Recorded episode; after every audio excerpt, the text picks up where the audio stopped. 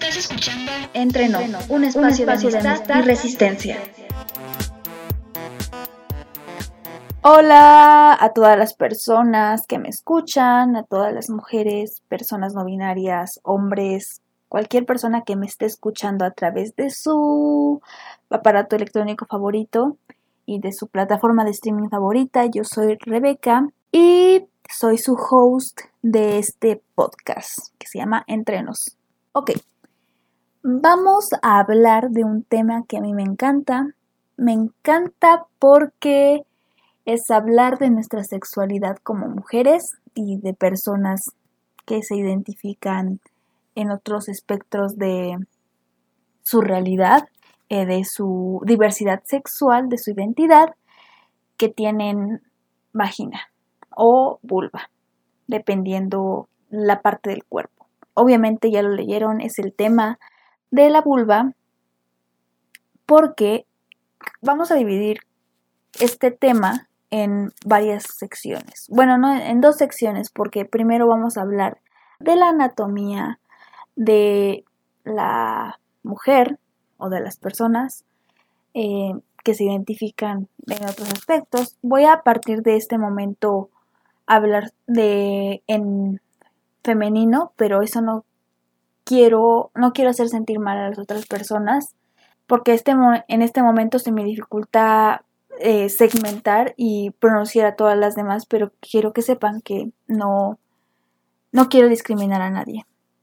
Sin embargo, quiero hablar de la anatomía de la mujer porque por mucho tiempo se nos ha negado esta palabra, se nos ha negado decir la palabra vulva, decir la palabra vagina, y al contrario, se nos ha incitado a lo largo de nuestra socialización en esta sociedad patriarcal a adorar al pene, adorar al falo. ¿Por qué me gusta este tema? Porque yo sigo a dos cuentas principales en Instagram que hablan de la vulva como algo artístico. Sus fotografías son cuentas recopilatorias de fotografías, diseños, expresando lo que es la vulva o cómo se ve una vulva de una manera muy artística. Y estas dos cuentas se llaman My Dear Vagina and The Designer Vagina. Estas dos cuentas me han hecho reflexionar cómo es representada la vulva, cómo es representada la vulva, porque incluso en en estas dos cuentas se habla de la vagina como sinónimo de vulva. Y no, la vagina y la vulva son, sí se entremezclan, pero no son iguales, porque la vulva es todo externo, porque la vulva son todas estas partes externas que se ven en la parte genital de la mujer. Y la vagina, pues conforma también la vulva, pero son está más explícito en todos los órganos que está dentro de las cavidades de la mujer. Vamos a comenzar. ¿Por qué hablar de la vulva? Porque, como les dije, se nos ha incitado a, lavar el pene. La vulva es una parte externa de nuestros que no conocemos, que no estamos familiarizadas las mujeres con ella, que al contrario del hombre, pues es fácil, es de fácil acceso a la vista para poder verlo. Sin embargo, para nosotras las mujeres es un tema como que más escondido porque nosotras tenemos que abrirnos y mirar con un espejo para ver cómo está conformada nuestra vulva. Como hemos sido socializadas en este espectro falocentrista, es complicado no sentir pena porque hay estereotipos de belleza incluso para la misma vulva. Esto gracias a la industria del porno, pero eso vamos a ver en un ratito más.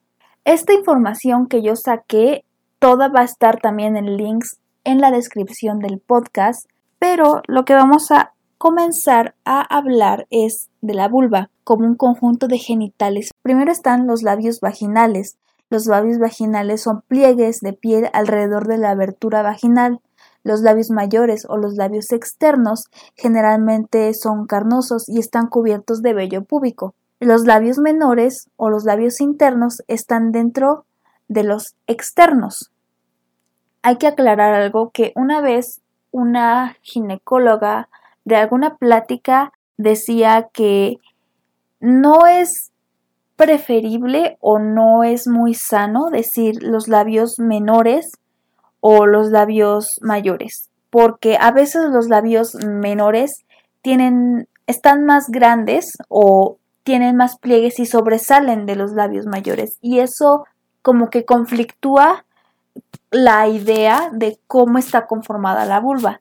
Y hay y dice la ginecóloga que no le gusta mucho tener esta nomenclatura de labios mayores y labios menores porque los labios menores pueden tener esta forma y eso acompleja a las mujeres, lo que conlleva a que las propias personas, las propias mujeres, querramos modificar nuestro cuerpo por medio de cirugías o nos sentimos acomplejadas. Realmente, como les decía, no hay dos vulvas iguales, no hay dos vulvas que se parezcan o pueden tener características similares. Todas las mujeres pues podemos vernos representadas en estas ilustraciones que les digo que son hermosas, la verdad. Cuando hay estándares de belleza para la propia vulva, creo que la, el patriarcado nos, nos tiene tan oprimidas que realmente si queremos disfrutar de nuestra sexualidad o queremos disfrutar de nuestro cuerpo, nos sentimos acomplejadas por tener lo que tenemos. Y ese es un tema que me causa mucho conflicto. Bueno, digamos. Los labios vaginales pueden ser cortos o largos, arrugados o lisos. A menudo un labio es más largo que otro, es como les decía. También varían de color, desde rosa hasta negro amarronado. El color de los labios vaginales puede cambiar a medida que uno envejece. En muchas personas los labios internos son más grandes que los externos, mientras que en otras los labios externos son más grandes que los internos, o ambos. Luego está el clítoris, que es el bendito clítoris para las mujeres y las personas, porque es la cúspide o la, el órgano que se encarga de nuestro placer de las mujeres. Es el botoncito de el placer femenino, el placer de la mujer o de las personas con vulva o vagina. El clítoris contiene aproximadamente 8.000 terminaciones nerviosas, eh, casi el doble de las terminaciones que tiene el pene. Por lo tanto, es el foco en el cual, cuando queremos tener relaciones placenteras con nosotras mismas o con otra persona hay que prestar atención principalmente. El clítoris también tiene un capuchón. El capuchón se encuentra englobando todo el clítoris y solamente hay que levantarlo poquito para poder estimularlo con masajes o cualquier juguete sexual que ustedes, las personas que me están escuchando, quieran. Sin embargo, el clítoris no es solamente ese botoncito que tenemos ahí las mujeres también es toda una cavidad o toda una ramificación de conexiones nerviosas que tenemos. El tamaño del clítoris también puede variar de persona a persona. Puede ser pequeño como puede ser una alveja grande. No hay que estar acomplejadas por eso. Tiene tronco, raíces y piernas, se puede decir. También mide aproximadamente 12 centímetros de largo, más o menos. Y el clítoris es un tejido esponjoso que se expande durante la excitación sexual, donde hay un, hay un gran bombeo de sangre y se comienza a hinchar. Si han visto cuando una persona tiene contacto con su sexualidad y se estimula o estamos con otra persona sexualmente hablando, hay una respuesta sexual dentro de la vulva en donde se comienza a volver, bombear perdón, más sangre y se, se empieza a hinchar, se empieza a hinchar y se empieza a poner un poco más rojita o cambia de color. Eso es una respuesta sexual favorable porque está diciendo que hay excitación. La vulva también contiene un orificio uretral. El orificio uretral es una pequeña abertura en donde se orina y está ubicado justo debajo del clítoris. Luego tenemos la abertura de la vagina. La abertura vaginal donde ya está más grande, donde entra la copita, la copita menstrual, donde entra el pene. Por último tenemos el monte de Venus, que es un montículo carnoso donde nos sale el vello a nosotras las mujeres. Ahora vamos por la parte interna. La vagina es un conducto que conecta la vulva con el cervix y, es el, y el útero. Por aquí salen los bebés, por aquí sale la menstruación y por ahí se mete el pene. La respuesta sexual que hay en la vagina cuando estamos cachondeando con otra persona es la expansión de esta para poder recibir el pene. El cuello uterino es donde divide la vagina y el útero. Está ubicado justo entre los dos y tiene una forma de rosquilla que es una pequeña abertura. Esta abertura conecta el útero con la vagina y permite que la menstruación salga del cuerpo y que el esperma entre. Luego tenemos el útero. El útero es un órgano muscular en forma de pera con tamaño de un puño pequeño. Luego tenemos las trompas de falopio, que son dos conductos que se puede decir que abraza los ovarios que almacenan los óvulos. Algo que se me pasó cuando estaba hablando de las partes externas en la vulva son las glándulas de Bartolino y las glándulas de Skin. Las glándulas de Bartolino se encuentran a ambos lados de la abertura vaginal, liberan un líquido que lubrica o moja la vagina durante la excitación sexual, mientras que las glándulas de skin, las glándulas se encuentran en ambos lados del orificio uretral y liberan un fluido durante la eyaculación femenina, lo que produce en algunos casos un orgasmo. Ahora, ¿por qué les estoy hablando de estas partes que tenemos las mujeres de la vagina y la vulva? ¿Por qué? porque muchas veces se confunden estos términos que la vagina es igual a la vulva o la vulva no se menciona, pero se tiene implícito que es. Y la vulva es una total desconocida de nuestro cuerpo. Las mujeres no la reconocemos, no la exploramos. Simplemente con un ejercicio tan fácil que es agarrar un espejo y mirar lo que tenemos ahí abajo es primordial para conocer nuestra sexualidad y liberarnos de estos tabús que tenemos de nuestro propio cuerpo, de la belleza, siguiendo con el tema. Pero, ¿por qué hablar de órganos internos y externos de la vagina y la vulva? Pues es importante porque creo que no tenemos esta educación sexual en México. A las mujeres se nos ha negado por mucho tiempo nuestra sexualidad. La vulva es una completa desconocida de nuestro cuerpo. No la conocemos, no la exploramos. Hay estándares de belleza para la propia vulva porque se nos dice que no debemos de tener vello en la vulva, en el monte de Venus, alrededor de, nuestra, de nuestra vulva, que no debemos de tener cabello ahí, bueno, vello, ah, que debe de tener un color específico para que sea bonita, que los labios eh, internos deben de ser más chiquitos que los externos, debemos de estar rasurado, que debe de oler bonito, en fin, muchas cosas. ¿Y por qué vamos a hablar de estas glándulas que también son un punto importante para nosotras? Porque yo la verdad no las conocía. Aquí es cuando se confunde, cuando existe una respuesta sexual favorable, donde está la eyaculación y el squirt. Voy a ponerles un audio de una educadora sexual española que a mí me gusta mucho, que se llama Casquet, Noemi Casquet.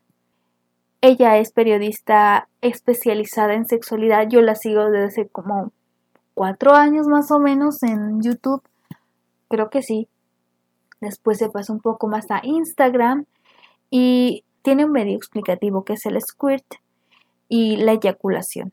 Y Aquí, en esta parte, pues es importante que es la aclaratoria de las glándulas de Bartolino, las glándulas de skin, porque tienen mucho que ver con la respuesta sexual que nosotras tenemos cuando tenemos relaciones sexuales con otras personas.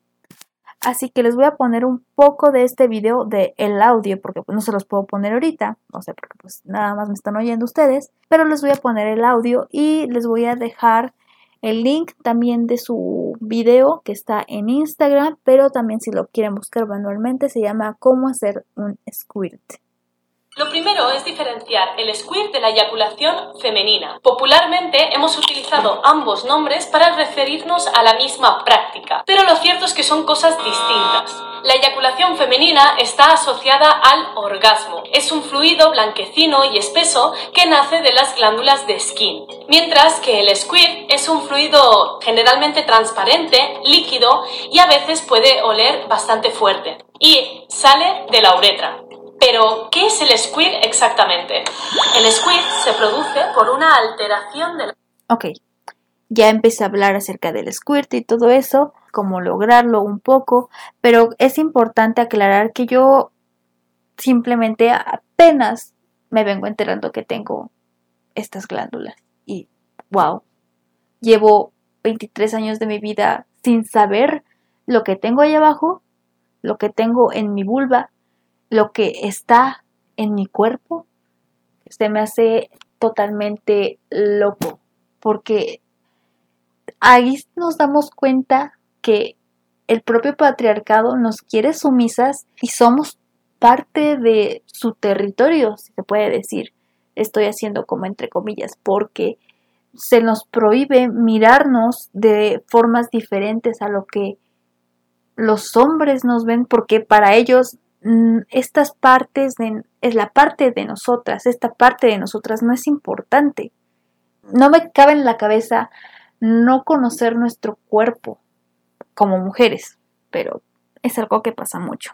Pasamos a otro, a otro tema, que es la secreción vaginal. Cuando estamos pequeñas, cuando vamos creciendo, se nos dice, ok, cuando estés mayor, cuando ya seas una mujer, y digo mujer entre comillas porque cuando la primera vez que menstruamos no somos mujeres, somos todavía niñas. En proceso de crecimiento, se nos dice, oh, te va a salir sangre por ahí y estamos esperando ese, ese momento, ese día donde por fin nos llega la menstruación, la menstruación y la sangre comienza a salir de nosotras, pero nunca se nos habla de la secreción vaginal como parte de nuestra salud, porque si conocen un poco de su periodo, conocen un poco de el ciclo menstrual que tenemos mujeres, hay momentos en, en, los, en el mes o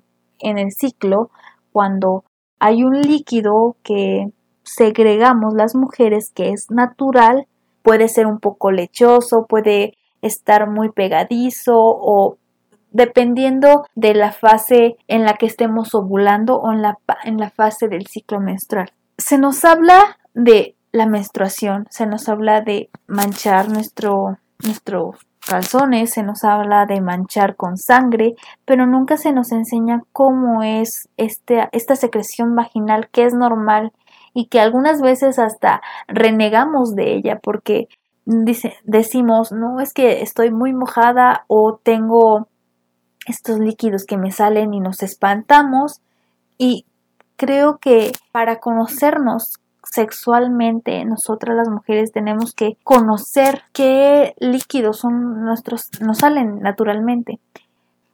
Algo importante de aclarar que la secreción vaginal que nosotras las mujeres tenemos por salud es una parte importante, es un indicativo que estamos bien, no hay que avergonzarnos de ella. La secreción vaginal que tenemos las mujeres alrededor es expulsamos en promedio al día de, de 2 a 5 mililitros de flujo vaginal transparente o blanco al día. Esto dependiendo de la etapa en la que estemos nosotras ovulando o no, dependiendo. Es importante hablar de la anatomía de la mujer para conocernos, para abrazarnos entre nosotras, para decir, yo tengo esto, o sea, en el sentido de yo soy mujer, yo soy una persona que se identifica eh, de diferente forma, pero tengo una vulva, tengo una vagina y hacernos presentes, porque esto es un acto político, esto es un acto político de abrazarnos, abrazar nuestra sexualidad, abrazar nuestros órganos sexuales y decirlo para poder normalizar incluso la palabra vulva. Como les decía, me encanta decir esta palabra ahorita más en este podcast porque se nos reprime de cierta manera a no comentarla.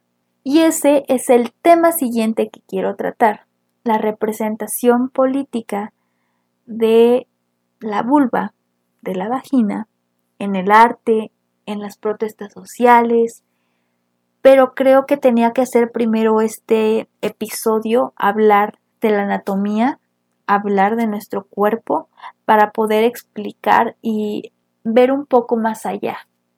Es un tema de género también. Muchas veces a nosotras las mujeres, por tener vagina, por tener vulva, se nos discrimina. Bueno, es un hecho que se nos discrimina por ser socializadas como mujeres por tener vagina y vulva. Y un insulto que me caga, que odio, es el insulto de pussy. Pussy, you look like pussy. O cualquier cosa que tenga que ver, porque es un sinónimo para la cultura patriarcal, para el patriarcado, que tener vagina es algo menor que tener un pene. Y creo que no, o sea, simplemente con las mujeres que se desgarran. Que no, a lo mejor que no se desgarran, pero que traen a parir hijos o hijas es un acto de valentía. Creo que ese dolor por dar a luz a un infante o un infante es incomparable, que no se puede comparar, porque tener vagina nos hace valientes en este mundo heteronormado, palocentrista. Espero que les haya gustado, que les haya servido a lo mejor este podcast. Recuerden que pues es un espacio en donde podemos hablar de muchas cosas, hablar de nuestra sexualidad. Les voy a dejar el link de los textos que usé, pero también les voy a dejar el link de el Instagram de esta persona educadora sexual, también de la cuenta. Y para el próximo podcast sí voy a hablar de la vulva como una como un acto político, la representación de nuestra vulva, no vagina, nuestra vulva en la sociedad. Espero que les haya gustado, que al menos se hayan divertido, a lo mejor hayan descubierto algo. Y pues nos escuchamos el próximo lunes o martes. No, el próximo lunes. El próximo lunes. Espero sí tener tiempo para poder editar el siguiente episodio. Me pueden encontrar en Instagram como arroba rebequijada todo junto y en Twitter como rebeca-quijada. Bye.